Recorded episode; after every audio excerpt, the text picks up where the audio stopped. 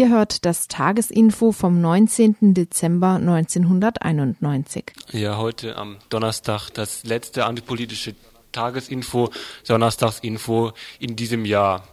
Ähm, ich stelle gleich mal die ganzen Meldungen vor, die kommen werden. Die heute gemachten Meldungen beruhen allesamt auf Falschmeldungen. da hatte doch der Umweltbürgermeister Freiburgs, Peter Heller, angekündigt, ähm, keine Gebäude in Freiburg würden mehr ohne vorherige Messung von Bleibelastungen abgerissen werden. Alles falsch. Das Gelände von Fiat Michalk, kurzzeitig für ein AJZ besetzt, wird trotzdem niedergemacht. Die Stadt kürzt derweil alle möglichen Haushaltsposten. Auch falsch. An einem bekannten Prestigeprojekt, nämlich der KTS, wird nichts gekürzt. Dafür wird vielleicht das Hotel Turenne bald gekürzt werden, und zwar auf eine Bauhöhe von 0,0 Meter. Die von Franzosen verlassenen Gebäude werden so bald wie möglich von den Bedürftigen dieser Stadt bezogen werden. Eine Weihnachtsüberraschung gab es in der Escholtstraße. Die Meldung ist nämlich auch falsch in Madrid tagt derzeit eine Friedenskonferenz. Der Wahrheitsgehalt dieses Titels dieses Treffens ist aber gering, solange die Siedlungspolitik in den israelisch besetzten Gebieten weitergeht. Zuletzt noch einige Aussagen zu einer Partei und deren Zukunft. Die Partei hat immer recht, hieß es zu realsozialistischen Zeiten zwar, aber die Aussagen der hier vorgestellten Parteipolitiker sind einfach nur falsch. Eine weitere Falschmeldung wird heute im Info nicht kommentiert. Die BZ hatte gemeldet, die ETA würde sich auflösen. Den Beitrag werden wir aber heute nicht senden können, sondern verschieben. Äh, der wird wahrscheinlich in einem der nächsten Infos weitergereicht. Statt, diesen statt dieses Beitrages soll es äh, Live-Musik geben heute? Aus Kurdistan, jedenfalls, wenn das alles klappt, alles technisch klappt und wenn auch die Leute hier im Studio sind. Und dann geht's weiter mit richtigen Meldungen aus der falschen Welt, nämlich dem Anti-Abschiebe-Info. Donnerstags immer ab 18.30 Uhr. Heute ein paar Kurzmeldungen, etwas genaueres zu dem Sammellager in Offenburg, etwas genaueres zu der deutschen Rechtsprechung im Namen des deutschen Volkes, etwas genaueres, wenn die Zeit noch reicht, dann zu kaltgestellten Flüchtlingen in der Kirche in Norderstedt bei Hamburg. Und dann wird es noch Veranstaltungshinweise geben. Ja, die Studiennummer ist mal wieder 31028, dürfte bekannt sein. Ja.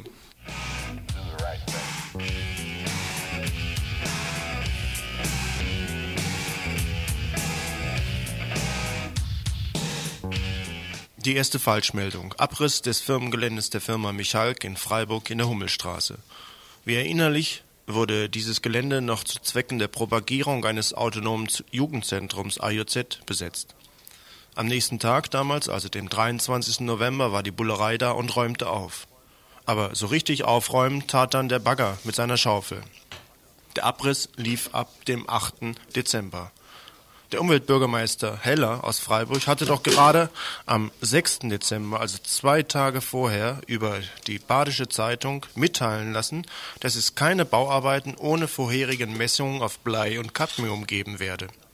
Wieder einmal war Heller ein helles Köpfchen, der auf dem Protest der Bewohner und Bewohnerinnen der Mattenstraße in Freiburg feststellte, dass dafür nicht er, sondern das Bauordnungsamt zuständig sei. Also Heller wieder war mal unschuldig. Die Bewohner und Bewohnerinnen erhielten dann tatsächlich doch auch Post vom Bauordnungsamt. Gemessen wurde wohl schon auf Blei und Cadmium, aber es war wieder mal genau umgekehrt, wie es verkündet wurde. Erst der Abriss, dann die Messung. So konnte sich dann auch niemand mehr beschweren, dass die Blei- und Cadmiumbelastungen ein bisschen heftig ausfielen. Aber die Unverfrorenheit der Stadt ging noch ein bisschen weiter. Warum wurde nicht vorher gemessen, vor dem Abriss? Dazu das Bauordnungsamt Freiburg wörtlich als Zitat durch die Besetzung des Anwesens und die anschließende Aufforderung, die Gelände unbenutzbar zu machen, haben sich die zeitlichen Abläufe der Abbrucharbeiten und der Schwermetalluntersuchung überschnitten. Bei normalen Verfahrensabläufen ist gewährleistet, dass vor Beginn jeglicher Abbrucharbeiten die Ergebnisse von Staubuntersuchungen vorliegen müssen. Zitat Ende. Wäre also nicht das AJZ gefordert worden, wäre also nicht das Gelände von Fiat Michalk in Freiburg besetzt worden, dann hätte alles seinen schlechten Gang genommen. Die netten Herren aus dem Amt der Bauordnung in Freiburg hätten diesen Scherz auch zum 1. April verfassen können.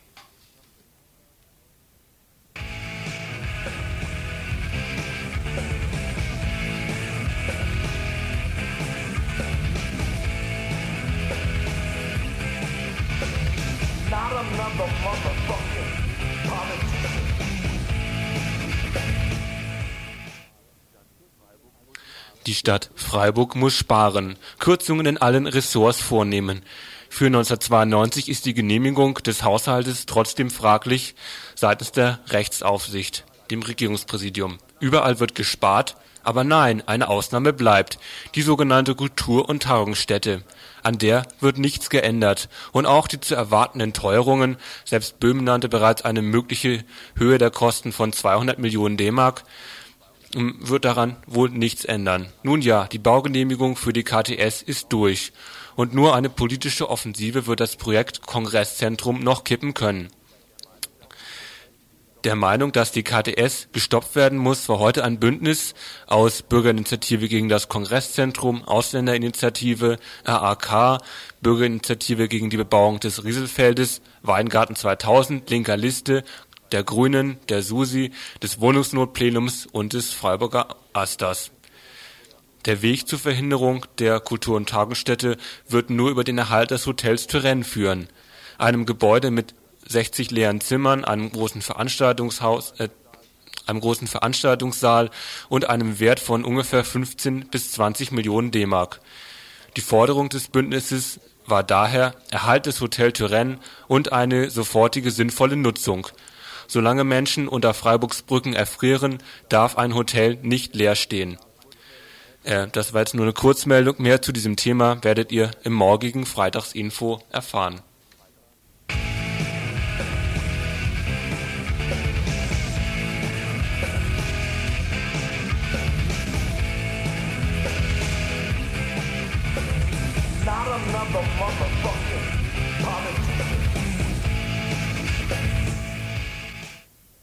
Einmal mehr geht es um die Wohnungsnot in Freiburg.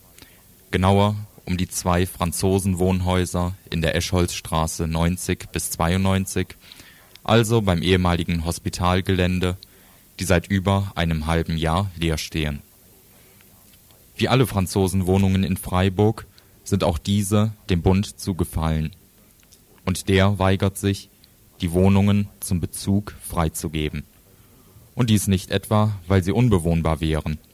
Im Gegenteil, es handelt sich um völlig intakte Häuserblocks mit 140 bis 150 Quadratmeter großen Wohnungen, also ideal für Familien mit vielen Kindern.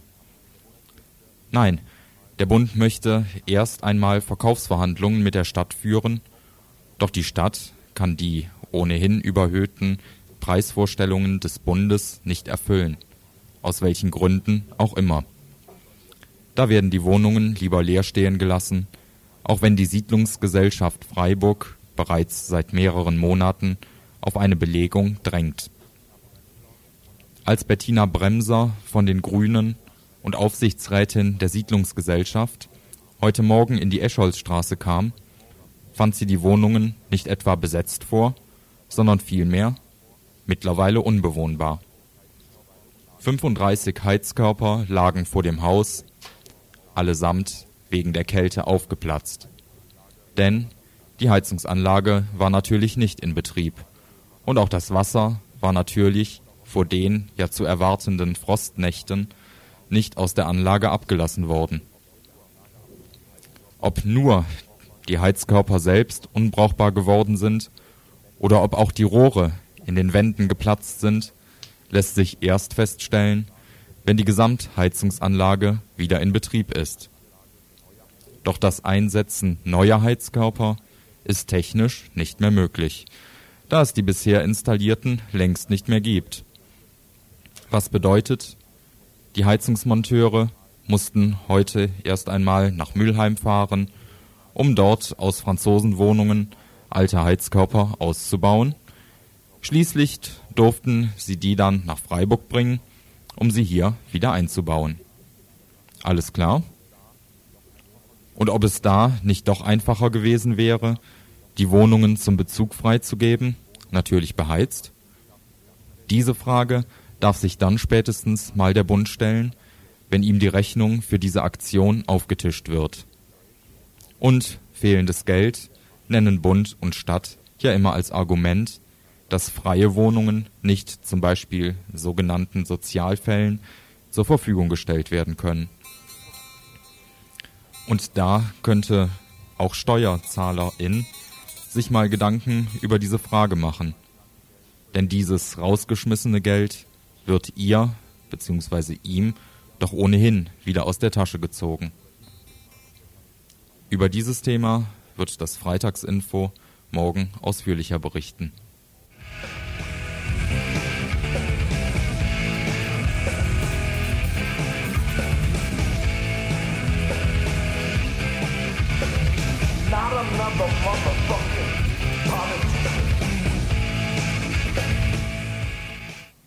Ihr hört das Tagesinfo vom 19. Dezember 1991.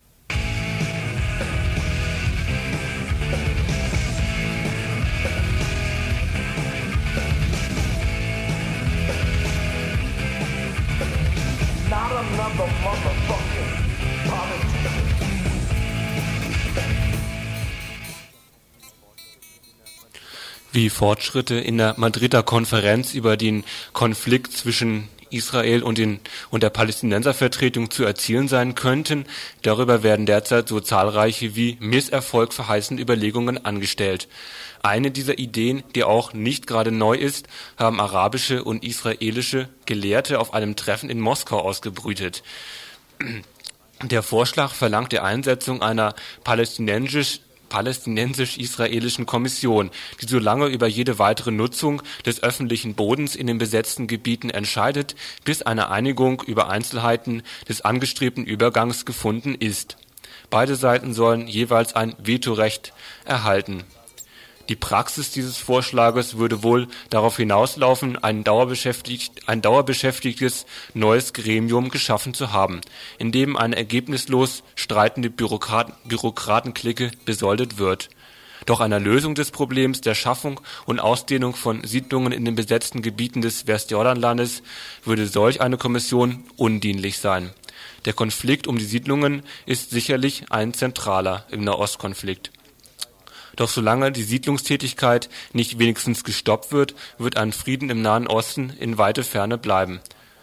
Noch letzte Woche hat Shamir erklärt, Israel werde an der Schaffung eines Groß-Israel, eines Eres-Israel festhalten. In dieser Logik werden natürlich die Aktivitäten der Palästinenser zu Bautätigkeiten auf öffentlichem, sprich israelischem Grund und Boden. Aber ein irgendwie funktionierender Vorschlag war von einem Haufen Gelehrter auch nicht zu erwarten.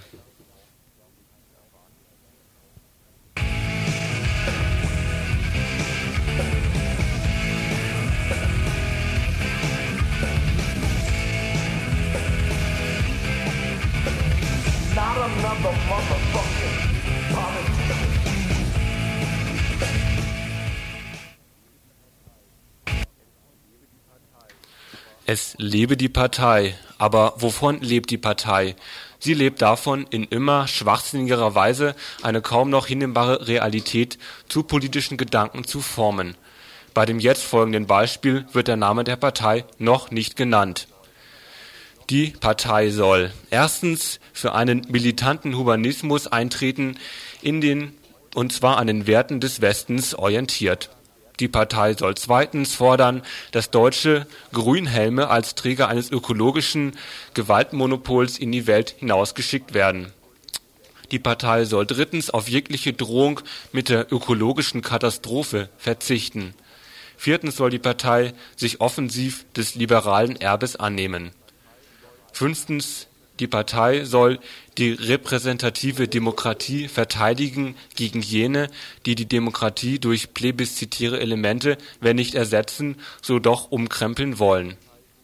Fünftens soll die Partei Konsumentensouveränität propagieren und eine Pluralisierung der Lebensstile.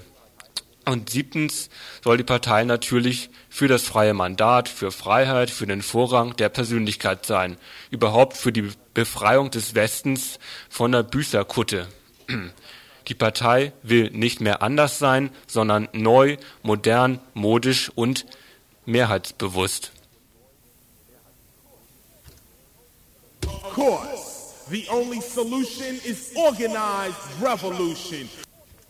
Anders wollten sie ja mal sein, die Grünen. Das eben in Stichworten angerissene neue Konzept für die Grünen ist noch nicht Realität, sondern wird von Oberrealo Udo Knapp in seinem neuen Machwerk Das Wagnis, ökologische Realpolitik, pragmatisch, staatsfern, mehrheitsbewusst grün, Preis 18 D-Mark, vorgestellt.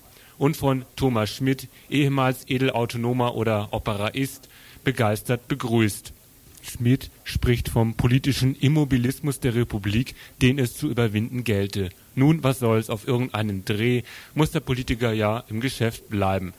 Aber darum immer gleich sämtliche grüne Prinzipien in den Mülleimer schmeißen, vom Antimilitarismus zum Beispiel zum Einsatz der Bundeswehr außerhalb des NATO-Gebietes sogar, von der Warnung vor ökologischen Gefahren zur Technokratie, von der Basisdemokratie zur Verteidigung des Parlamentarismus gegen Basisbewegungen, von der Kritik westlicher Unkultur zum Adenauerismus, vom Linken zum Zivilgesellschafter etc. etc. etc.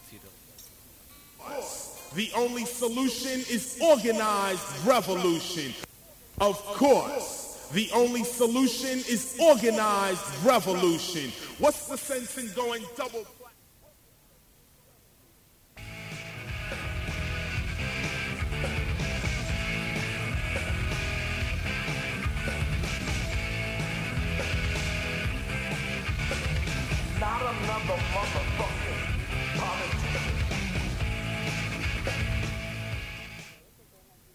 Der Duft nach Käse, der natürlich ständig Ja, damit haben wir die Infomeldung ähm, jetzt schon beendet, also schneller als gedacht.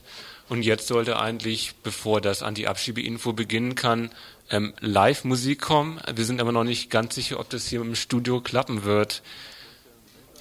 Ja, ich, ich darf vorstellen, Reza, er ist Kurde und er spielt jetzt, ich glaube nicht zum ersten Mal auf der kurdischen Ud und er spielt Lieder für den kurdischen Befreiungskampf. Er ist auch, glaube ich, nicht das erste Mal hier im Studio und Reza wird zu Anfang noch ein paar Sachen auf Kurdisch sagen, auch für diejenigen, die vielleicht diese Sprache verstehen und dann wird er ein, zwei, vielleicht auch drei Lieder dazu spielen. Wir hoffen, mit der Technik wird's klappen.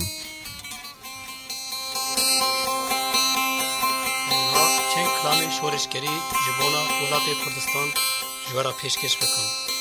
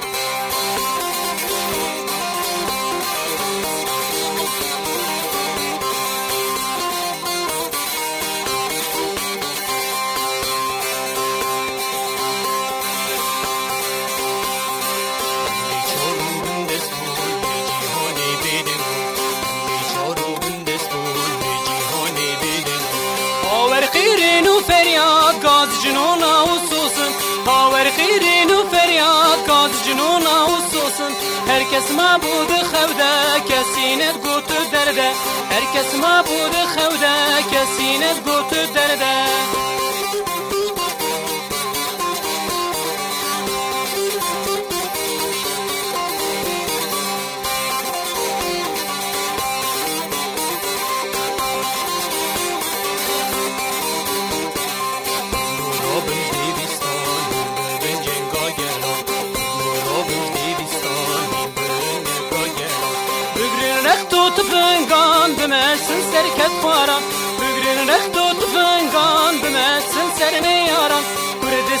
benda me ye Rizgar bütün bin destan Kurdistan benda me ye bütün destan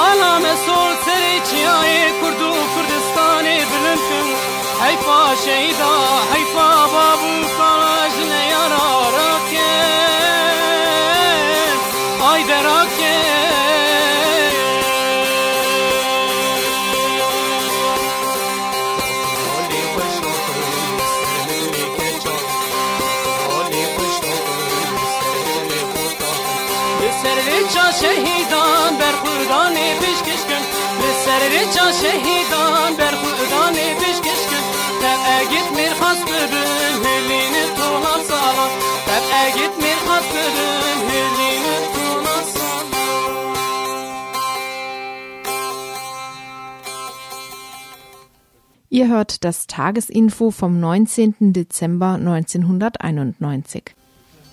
Schönen Dank, Rissa, dass du gespielt hast. Wir hoffen, es ist an den Radiogeräten auch sehr gut zu verstehen gewesen, wenn gleich wir auch keine Hi-Fi-Qualität hier bieten können. Kannst du noch in einem Wort etwas sagen auf Deutsch, was die Lieder waren? Äh, die Lieder ist auf Kurdisch aber gesungen und auf Politisch. Äh, ich kann nicht übersetzen, erklären, das ist ein bisschen für mich schwer. Äh, aber das ist politisch, also mhm. wegen Kurdistan ja, wegen Kostenprobleme. Mhm. Das waren also vielleicht Lieder, Musik aus einer etwas besseren, richtigeren Welt. Nun kommen wir zurück in die falsche Welt. Ich wollte gerade noch mal fragen, ähm, was für ein Musikinstrument das war. Die Frage ist ja aufgetaucht. Könnt ihr das noch gerade anmerken? Musikinstrument? Äh, auf Kurdisch ist, das heißt äh, Dembur. Auf Türkisch heißt Saz. Saz. Also das Musikinstrument, mit dem du jetzt gespielt hast, was die Leute gehört haben. Wir kommen zurück in die richtige bzw. in die falsche Welt mit Nachrichten aus dem Anti-Abschiebe-Info. Ein Gerichtsverfahren um die Anerkennung der politischen Verfolgung, um anerkannte Flüchtlinge in der BRD. Gestern oder vorgestern, heute oder morgen, irgendwo in Deutschland, vor deutschen Gerichten, in den Festungen des deutschen Kapitalismus, in der Unabhängigkeit der deutschen Justiz. Ein Saal, in dem erstaunlicherweise das Wesen des Abendlandes fehlt, das Kreuz. Aber ein Saal, der die Unheimlichkeit und Düsterkeit dieses gewaltsamen Abendlandes ausstrahlt. Vor diesem Saal, beim Eintritt in die heiligen Hallen der Justiz, ein Weihnachtsbaum, eine Karikatur für Frieden und Versöhnung. Hinter der Tür, drinnen im Saal, wird deutsches Recht gesprochen. Es geht um kurdische Menschen. Ob ein einzelner Kurde vorgeladen ist oder eine ganze Familie, Aktenzeichen, Gerichtsakten, Roben, Vollmachten, alles muss korrekt sein. Vorne die drei professionellen Richter, als Geleitschutz zwei Schöffen, die den Willen des Volkes, das Volk, das Völkische vertreten sollen. Die drei Richter aufgebaut und abgesichert hinter schweren Tischen mit dem Rücken zur Wand. Vor sich ihre Opfer.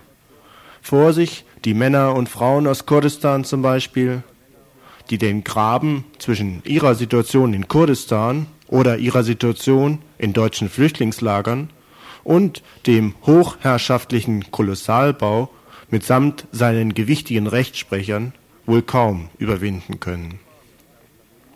Aus langen Gerichtsverfahren langsam geübt, weiß der Vorsitzende Richter bereits, dass es auch in Kurdistan Dialekte gibt, dass nicht nur Kurdisch gesprochen wird, sondern dass diese Sprache kaum eine schriftliche Grundlage hat und überdies von Region zu Region verschieden ist. Eine Folge übrigens auch der türkischen Unterdrückungspolitik. Also hat er auch einen kurdischen Dolmetscher geordert. Er hat ja Verständnis, dass nicht alle kurdischen Menschen Türkisch und noch weniger Deutsch verstehen. Ein schwerer Tag, so ein deutscher Gerichtsalltag. Schon um neun Uhr hat das Gericht mit seinen Fällen angefangen. Alle drei schwer beschäftigten Berufsrichter sind schon sichtlich mitgenommen. Mal versinkt der eine in Teilnahmslosigkeit, mal muss der andere die Schlafanfälligkeit erkennbar zurückhalten. Schon zwei Fälle haben sie hinter sich. Ein dritter steht noch aus. Die Zeiten, die sie so gut geplant hatten, sind auch schon alle über den Haufen geworfen. Die Mittagspause, die ihnen winkt, zehrt an ihren Nerven.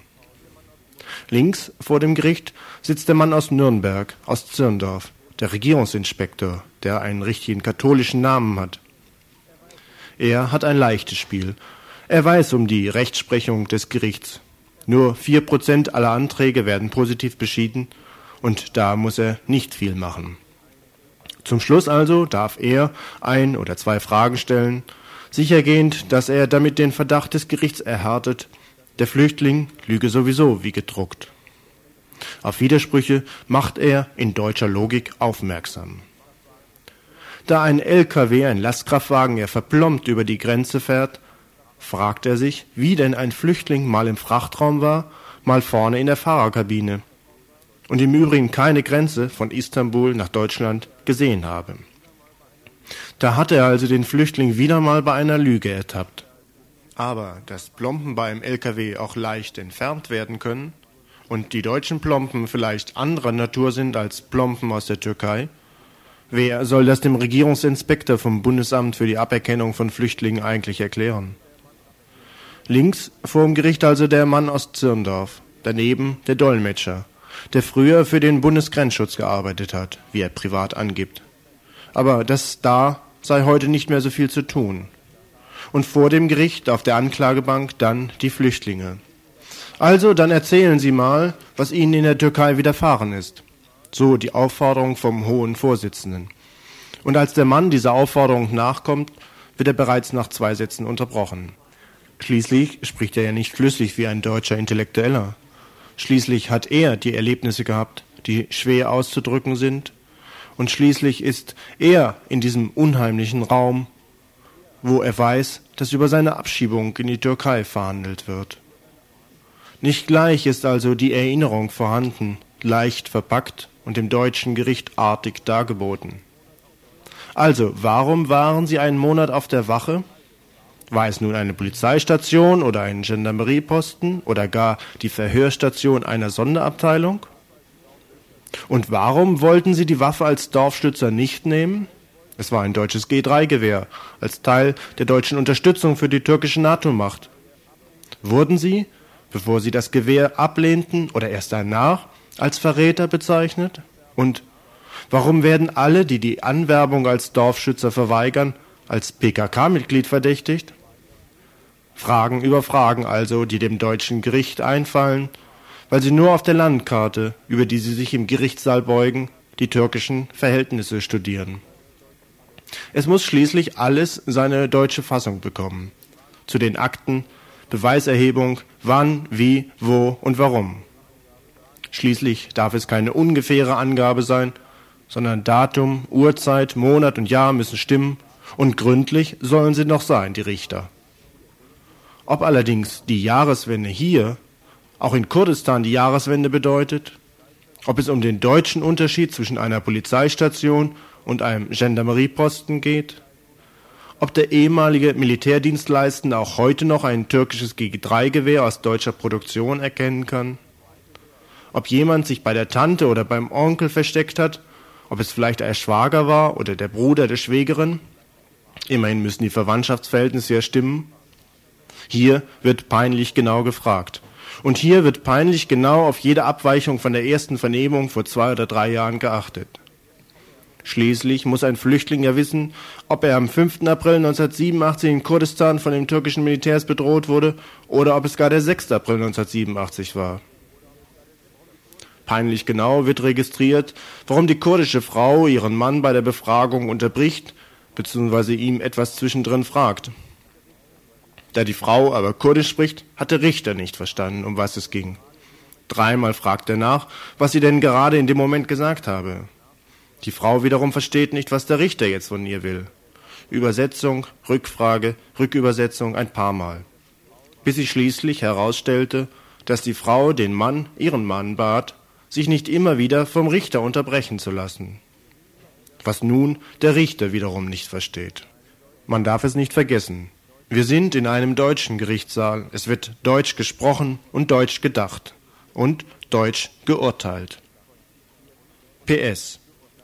Von 4% steigt an diesem Tag die Anerkennungsquote auf 4,001%. Und der deutsche Michel wird denken, nun habe der deutsche Steuerzahler wiederum einen weiteren Flüchtling zu ernähren. Und der Flüchtling wird denken, nun habe er wieder vielleicht für die Rentenversicherung eines Deutschen zu arbeiten, von der er sowieso nichts abkriegt. Und noch ein PS. Reza, der eben im Studio die Musik gemacht hat und gespielt hat, ist noch nicht anerkannter Flüchtling. Sein Verfahren befindet sich im Moment im zweiten Durchgang. Música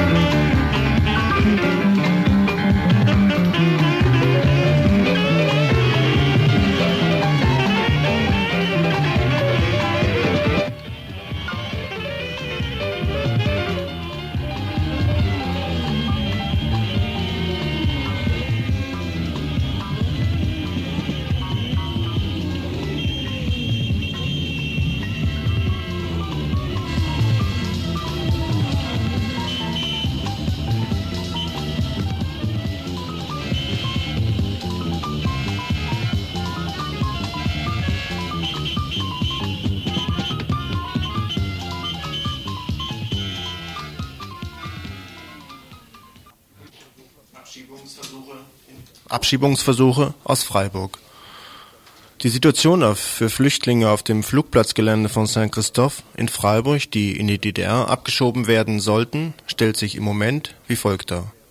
Für fast alle dieser betroffenen Flüchtlinge gilt derzeit ein vorläufiger Beschluss des Verwaltungsgerichts in Karlsruhe, nach der der Transport in die fünf neuen Länder, genauer gesagt nach Sachsen, nicht stattfinden darf. Auch für eine Familie, die zeitweise verschwunden war, ist inzwischen erfolgreich ein Eilantrag gestellt worden. Nunmehr ist noch die Situation eines rumänischen Flüchtlings offen, dessen Entscheidung beim Verwaltungsgericht in Karlsruhe noch aussteht. Dieser ist von dem Transport derzeit aber auch verschont, aber das Gericht hat hier noch nicht entschieden.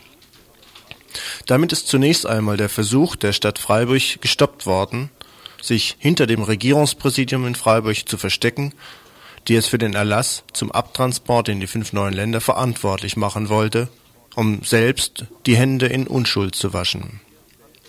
Und tatsächlich gibt es einige handfeste Anhaltspunkte, die der Stadt nachweisen, dass sie nicht im Interesse der Flüchtlinge gearbeitet hat, sondern kräftig gegen sie gewirkt hat. Den Zynismus schafften die Freiburger Stadtnachrichten, die in ihrer letzten Ausgabe gerade noch die Unverschämtheit besitzt, die Familien abzulichten, die am Samstag auf dem Flugplatz befeiert wurden, am Montag dann die Nachricht von der Abschiebung erhielten. Als großer Erfolg war dieses Fest bezeichnet worden. Eine gute Stimmung wurde behauptet. Das muss wohl ziemlich geprahlt gewesen sein. Aber wie auch immer, die nackten Tatsachen waren dann am Montag schnell klar.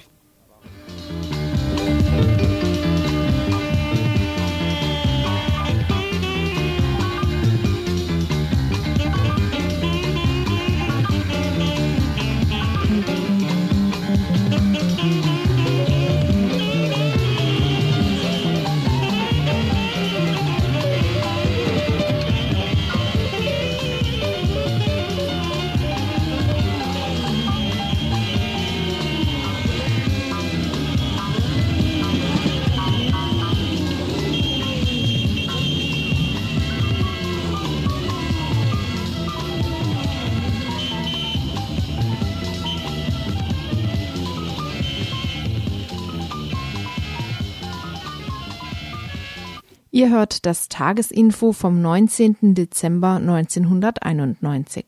Bislang nur unbekannte bzw. ungenaue Informationen sind zu erfahren über den Tod von vier Flüchtlingen in Bornheim im Nordrhein-Westfalen. Eine rumänische Mutter und drei Kinder sind dort in einem sogenannten Übergangswohnheim in der vergangenen Nacht tot aufgefunden worden.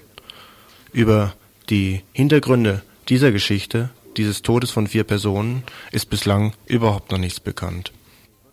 In Baden-Württemberg wird an dem Konzept für Sammellager gearbeitet. Ob Schwäbisch Gmünd, ob Esslingen, ob Ludwigsburg, Ostfildern, ob Heilbronn, ob Friedrichshafen, ob Reutling, ob Neckarsulm, ob Freiburg, ob Offenburg. Konkret jetzt etwas über die Situation in dem sogenannten Sammellager in Offenburg. Lager ist im Moment mehr ein Durchschleichslager. Das kann man daran ersehen, dass eine sehr hohe Fluktuation da ist. Das heißt, dass zum Teil die Leute, die zuerst kamen, die sind heute schon in der neue Bundesländer. Es sieht auch so aus, als wird es auch noch gar kein Konzept vom Regierungspräsidium geben. Anfang Dezember war ein Gespräch mit dem Regierungspräsidium. Auf der anderen Seite war der DGB, AK Asyl und die Ausländer-INI. Und da kam zum Beispiel auch raus, dass alleinig für die Organisation vom ganzen Lager, das würde alleinig ein Viertel bis ein halbes Jahr dauern. Das, unter anderem hätte es natürlich auch das zur Folge, dass im Moment das Lager natürlich nicht mit Flüchtlingen, sondern mit der sogenannten Betreuerpersonell total unterbesetzt ist. Es gibt zwei Hausmeister, es gibt eine Schreibkraft und es gibt wohl so eine Art Verwalter, aber die sind mit der Situation total überfordert. Was man auch daran sehen kann, dass der Verwalter, Herr Mayer, beim DGB und beim AK Asyl angerufen hat, ob sie zur Kleiderspende, Windelspende aufrufen können, worauf zum Beispiel der DGB einen Geldbetrag spendet hat, was ja eigentlich nicht unbedingt die Sache der Leute ist, sondern die Sache vom Regierungspräsidium, dass er da was tut. Da kam unter anderem auch vom Regierungspräsidium raus, dass sie im Prinzip auch an keinerlei integrativen Maßnahmen interessiert sind. Dazu gehört unter anderem auch minimalste medizinische Versorgung. Allerdings konnte das Bündnis eine Forderung durchbringen, dass im Lager ein Raum genehmigt wurde für AK Asyl und AusländerInnen. So ist dann doch möglich, dass man im Lager selber also auch Kontakt mit den Flüchtlingen bekommt. Denn es ist ganz klar, durch die hohe Fluktuation ist es unheimlich schwer, direkt an Leute auch ranzukommen. Du hast gesagt, etwa 400 Flüchtlinge werden da derzeit in dieser Kaserne gehalten und es gibt eine große Fluktuation. Wie gelingt es euch überhaupt Kontakt zu den Flüchtlingen zu kriegen, wenn sie also nur kurze Zeit dort sind? Das lief bis jetzt darüber, dass wir gleich bei der sogenannten Einweihung des Lagers dabei waren. Und da war ja auch so eine Pressekonferenz, an der wir nicht teilgenommen haben, sondern dass Leute von der VVN und der PDS, die haben direkt Kontakt mit Flüchtlingen aufgenommen. Also es war auch so, dass nicht alle Flüchtlinge sich da gleich auf die Pressekonferenz gestürzt sind, sondern viele sind auch gekommen wollten wissen, was wir hier machen. Die Transparente wurde erklärt. Und so kam da eigentlich ein ganz gutes Gespräch zustande.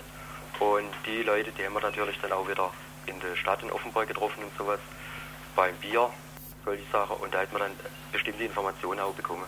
Die sind aber jetzt alle schon weg. Und jetzt muss erst ein neuer Kontakt aufgebaut werden. Aus dem Regierungspräsidiebezirk Freiburg werden auch Flüchtlinge über Offenburg in die fünf neuen Länder verschubt. Das äh, hat kürzlich auch wieder stattgefunden, da hat es aber auch Schwierigkeiten gegeben. Kannst du das etwas genauer noch erzählen? Ja, das ist richtig. Und zwar war das vor kurzem, ist von Freiburg ein Bus losgefahren mit Flüchtlingen und der ist über Nonnenweiher gefahren und wollte dort eine Familie, die im Dorf praktisch schon integriert war, mitnehmen. Die Kinder gingen zum Teil in die Schule, die Männer und Frauen hatten auch zum Teil eine Arbeit schon. Also eigentlich ganz positive Sache. Und was daran interessant ist, ist, dass die politische und die kirchliche Gemeinde Nonnenweier sich da dagegen gewehrt hat. Und die Familie ist also heute auch noch in Nonnenweier. Das zeigt also, mit etwas Zivilcourage kann man da auch schon einiges erreichen. Insgesamt würdest du aber sagen, dieses Sammellager Offenburg ist völlig unzureichend auf die Flüchtlinge, ja, quasi. Ja, auf jeden, auf jeden Fall. Es ist zum Beispiel so, das Bün äh, Forum gegen Fremdenfeindlichkeit hat ja eine Telefonkette, falls da mal irgendwas vorkommt. Aber im Lager selber, also von den Flüchtlingen, die hätten eigentlich schon ein Problem, mit irgendjemand in äh, Verbindung zu treten, denn im Lager selber gibt es keine telefonische Verbindung für die Flüchtlinge. Die müssten also sehr weit raus und wenn man das Gelände, muss man sich vorstellen, ja, das ist ein ehemaliges Militärgelände, ist also auch mit Zäune und Eingangstüren weg. Die müssten so 500, 600 Meter bis zur Telefonzelle. Das ganze Gelände, wo das Lager ist und drumherum ist ein Industriegelände, das sind also verschiedene Industriefirmen. So ist da natürlich auch logisch, dass da nicht so eine Dichte von von Telefonzelle ist, wie jetzt, wenn es mit in der Stadt wäre oder sowas. Und die Telefonzelle, das muss man auch noch dazu sagen, das haben wir auch überprüft, die ist ja meistens kaputt. Und zum Beispiel Veranstaltungsgebäude bzw. ein Veranstaltungsraum auf dem Gelände, der ist nur teilweise benutzbar überhaupt? Ja, das ist so, es gibt da einen Gemeinschaftsraum und der war auch, also in der kurzen Zeit, wo das Lager bis jetzt entsteht, war der auch die ganze Zeit offen. Dann gab es aber mal Sachen, dass da Kinder drin Fußball gespielt haben und sowas, wie das so üblich ist. Und da wohl auch ein paar Sachen zu Bruch gegangen sind, also Dinge, die, die gar nicht lohnt zu reden. Daraufhin wurde der Schlüssel einkassiert und jetzt ist so, dass die Leute, die Flüchtlinge, wollten sie sich da treffen oder sonst was, müssen sie praktisch den Schlüssel bei der Verwaltung holen. Und das ist halt so, die Verwaltung ist aber auch nicht die ganze Zeit da, oder wenn da jetzt jemand gerade mal weg muss oder sowas, dann können sie halt auch nicht in den Gemeinschaftsraum. Das heißt also, die deutsche Bürokratie bestimmt ungefähr, wann die Flüchtlinge sich treffen dürfen und wann nicht. Ja, das ist vollkommen richtig, ja.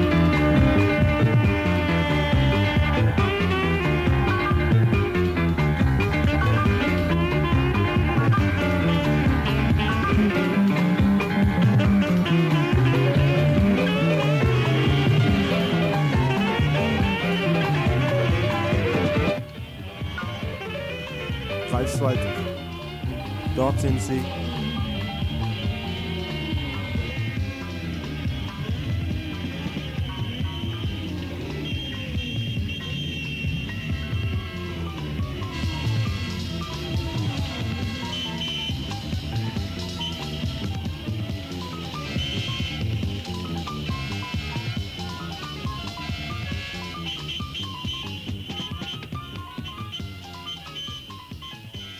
Situation der Flüchtlinge in Norderstedt in Schleswig-Holstein. Seit etwa drei Monaten ist das Problem, wo die Flüchtlinge tatsächlich bleiben können, ungelöst. Zunächst waren sie in der Anscherkirche in Neumünster, sind dann nach Greifswald, Greifswald verschuppt worden. Dort sind sie von Faschisten angegriffen worden. Auf der Flucht vor diesen Angriffen sind sie in der Kirche, in der Shalom-Kirche Norderstedt angekommen und dort zunächst auch untergekommen.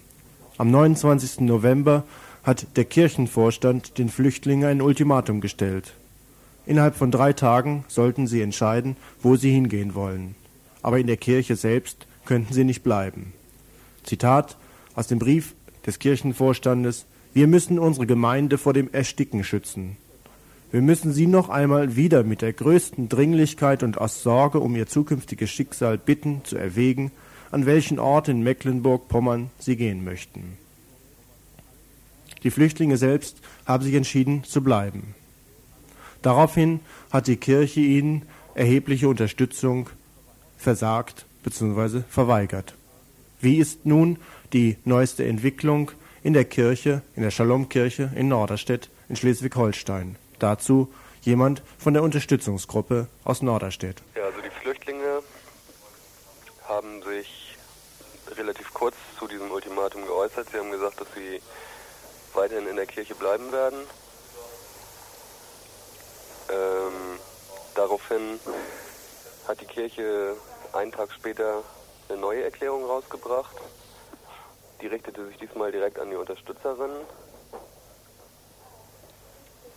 Äh, wobei zu sagen ist, dass bereits vorher hatte die Kirche oder haben Leute von der Kirche in diversen Interviews geäußert, dass auf die Frage, ob es eine Polizeiräumung geben würde, dass die Räumung nicht gegen die Flüchtlinge laufen wird, wobei Flüchtlinge ausdrücklich betont wurde. Das heißt, die Unterstützerin war nicht eingeschlossen in diese Nichträumung. Die Entwicklung ist erstmal so, dass sich nicht viel getan hat, dass wir einschätzen, dass, dass sie sich das nochmal überlegt haben mit einer Polizeiräumung gegen Unterstützerinnen, dass sie das nicht machen werden, vorläufig. Und es wird jetzt heute Abend ein Gespräch geben zwischen Kirchenvorstand und einer Delegation, die sich aus diesem ganzen Spektrum, was am Sonnabend auch anwesend war, zusammensetzt, wo versucht werden soll, die Kirche nochmal darauf hinzuweisen, dass sie eine völlig andere Position vertreten, als sie vor dieser Kirchenbesetzung auch zur Flüchtlingspolitik vertreten haben. Soweit zunächst erstmal die Darstellung der Kirchenseite. Nun gibt es ein Argument, was gegenüber der Landesregierung Schleswig-Holstein eigentlich tragen sollte, nämlich das Beispiel Hessen. Dort hat die hessische Landesregierung gegenüber Flüchtlingen aus Schwalbach inzwischen die Zusicherung gegeben, dass für sie ein Abtransport in die DDR nicht in Frage kommt. Aber wie ist die Reaktion der Landesregierung in Schleswig-Holstein dazu? Das Problem ist, dass die Landesregierung sich einfach nicht äußert, dass sie nicht bereit zu Gesprächen sind und ja somit auch dieser Hinweis eigentlich mehr unter uns dann stattfindet so und wir kommen einfach nicht an die Landesregierung ran. Also es sind auch äh, diverse andere Sachen, Äußerungen, die die Landesregierung gemacht hat, zum Beispiel dass es ihnen ums Prinzip geht und dass es nicht so ist, dass kein Platz mehr in Schleswig-Holstein ist. Darauf wollten wir sie noch ansprechen. Das geht aber nicht. Das andere ist, dass sie sagen, äh, die Umverteilung läuft über Zehlendorf und die schleswig-holsteinische Landesregierung konnte da überhaupt nichts machen. Das ist genauso falsch, weil die Flüchtlinge hatten ursprünglich vor dieser Besetzung der Anstarkirche in Neumünster noch Umverteilungs äh, bekommen, die auf vier verschiedene Bundesländer, drei Ex-DDR-Länder und Bayern. Und als dann diese Greifswaldlösung rauskam, ist es auch diese Umverteilung alle nach Mecklenburg-Vorpommern auch ohne Probleme gelaufen. So, das heißt, es ist nicht wahr, dass es schwierig ist, diese Umverteilung zum Beispiel jetzt zu sagen, sie können in Schleswig-Holstein bleiben und nicht in Mecklenburg. Das kann, wenn die schleswig-holsteinische Landesregierung sich dafür einsetzt, ist es ohne weiteres möglich. Abschließend macht dieser Vertreter der Unterstützungsgruppe aus Neumünster dann doch noch einen äh, bedeutenden Unterschied, nämlich zwischen der Landesregierung von Schleswig-Holstein und der Kirche. Nicht so viel über die Kirche zu berichten, weil das auch äh, ein Punkt ist, der die Flüchtlinge ziemlich nervt und uns als Unterstützerin eigentlich auch nervt, dass diese äh, politische Auseinandersetzung, dass sie eigentlich nur noch zwischen Kirche und oder innerhalb der Kirche läuft. Also es dadurch, dass die Kirche sich so verhält, dass sie dauernd Erklärungen macht, dass sie versucht, die Flüchtlinge zu überreden, nach Mecklenburg-Vorpommern zu gehen. Dadurch ist einfach auch die Landesregierung aus dem Spiel. Mhm. Sie haben auch keinen Zwang mehr, sich zu verhalten. Mhm. So, ne? Ihr hört das Tagesinfo vom 19. Dezember 1991.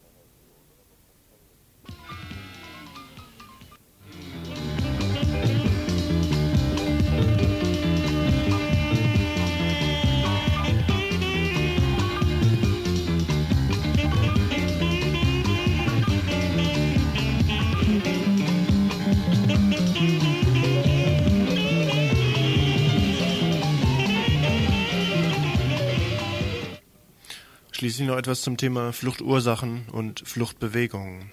Nicht etwa, dass uns in den letzten Sendungen dazu nichts eingefallen ist. Die Fluchtursachen liegen sichtbar und erkennbar vor unseren Augen. Heute drei Beispiele ganz kurz dazu. Beispiel Ghana. Die Regierung in dem westafrikanischen Land hat seit mehr als zehn Jahren jegliche Kritik an ihrer Macht zum Schweigen gebracht. Gewaltsam, versteht sich. Amnesty International beklagt, dass die Gegner und Gegnerinnen des Regimes im Knast sitzen, ohne Gerichtsverfahren, ohne Anklage, und dass im Land kräftig zum Tode verurteilt wird.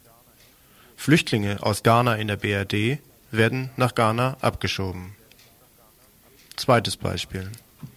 Im Sudan, in Äthiopien und in Somalia droht eine erneute riesige Hungerskatastrophe. 22 Millionen Menschen haben nicht ausreichend zu essen. Viele haben ihre Heimatgebiete verlassen und sind auf der Suche nach Nahrung, nach Wasser und nach Unterkunft. Mehr als die Hälfte dieser Flüchtlinge sind Frauen und Kinder. Flüchtlinge aus diesen Ländern werden aus der BRD abgeschoben. Und das dritte Beispiel.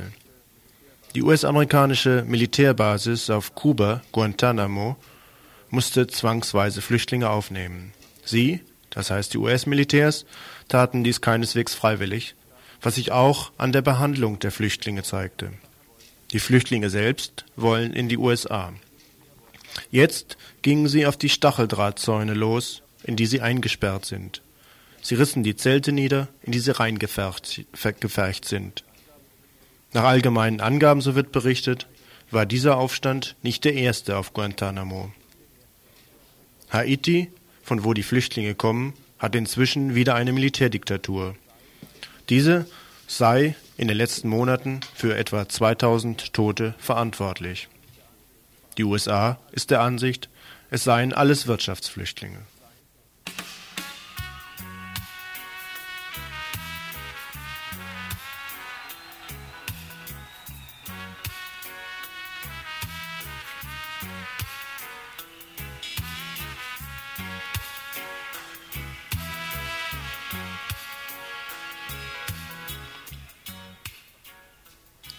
Vier Veranstaltungshinweise. Eine heute Donnerstagabend, den 19. Dezember in Freiburg in der evangelischen Erwachsenenbildung Goethestraße 2, beginnt 20 Uhr.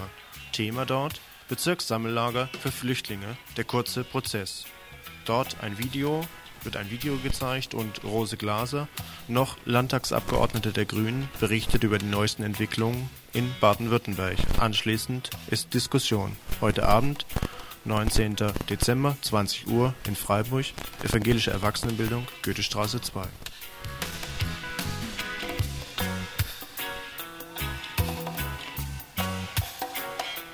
Das Südbadische Aktionsbündnis gegen Abschiebungen trifft sich jeden Freitagabend in Freiburg in der Egonstraße 54 in den Räumen des Radikaldemokratischen Zentrums. Freitagabend, 20 Uhr, Egonstraße 54.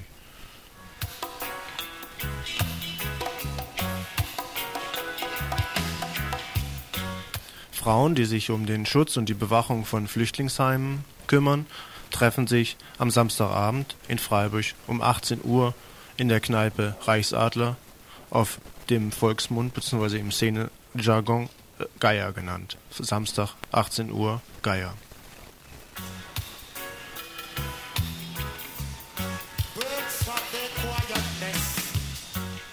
Und eine von Frauen bestrittene Arbeitsgruppe zum Thema Antirassismus trifft sich jeden Montagabend in Freiburg in der Adlerstraße 12, auf dem Kreta-Gelände also, in den Räumen des alten Infobüros von Radio Dreieckland. Montag 20 Uhr, Arbeitsgruppe Antirassismus von Frauen.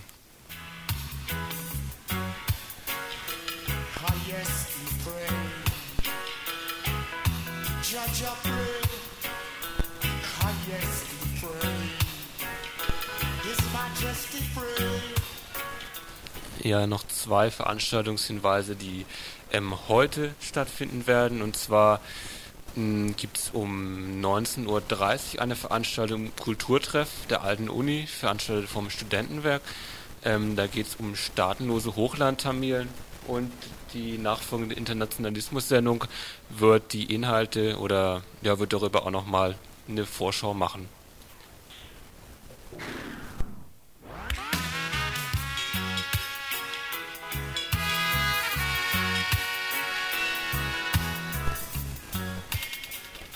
Ja, noch eine weitere Veranstaltung findet heute Abend statt und zwar in der Erwachsenenbildungsstätte Weingarten, das ist in der Sulzburger Straße 18. Ähm, ein gewisser D. Hassan wird eine Bilanz des Golfkrieges ziehen. Mehr kann ich darüber nicht sagen.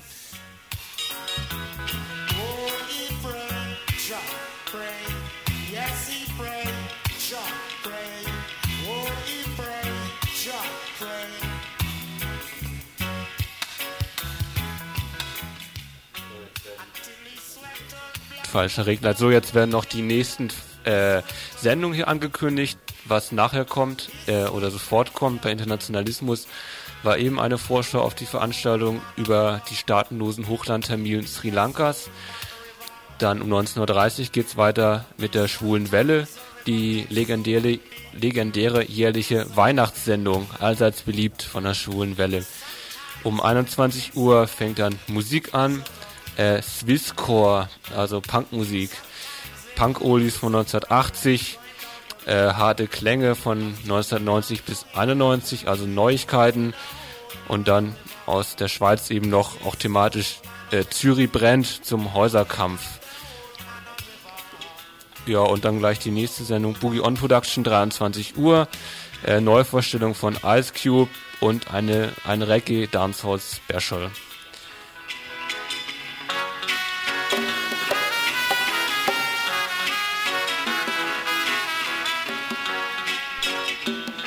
So, dann sage ich euch noch, was ihr im morgigen Info ab 18 Uhr voraussichtlich hören könnt. Sicher ist es ja noch nicht. Da wird es erstmal eine Vorschau geben zu einer antifaschistischen Demo, die Silvester in Göttingen stattfinden wird. Ähm, das zweite Thema ist Zelle. Ein Interview ist geführt worden mit zwei Leuten, die mit dortigen politischen Gefangenen ein Gespräch führen konnten. Mit der dortigen Kleinstgruppe das sind, glaube ich, drei Gefangene, die dort einsitzen, drei politische Gefangene. Dann das Thema Rechtsradikalismus in der Ex-DDR wird behandelt werden. Dann ist geplant, ein Interview mit Jutta Dittfurt zu führen, die ja so eine Partei gegründet hat. Ökologische Linke nennt sich die, die sich anscheinend gleich wieder gespalten hat, wie bei Parteien so üblich. Das Interview ist aber wohl noch nicht gebongt. Dann wird es eine Meldung geben aus Hamburg.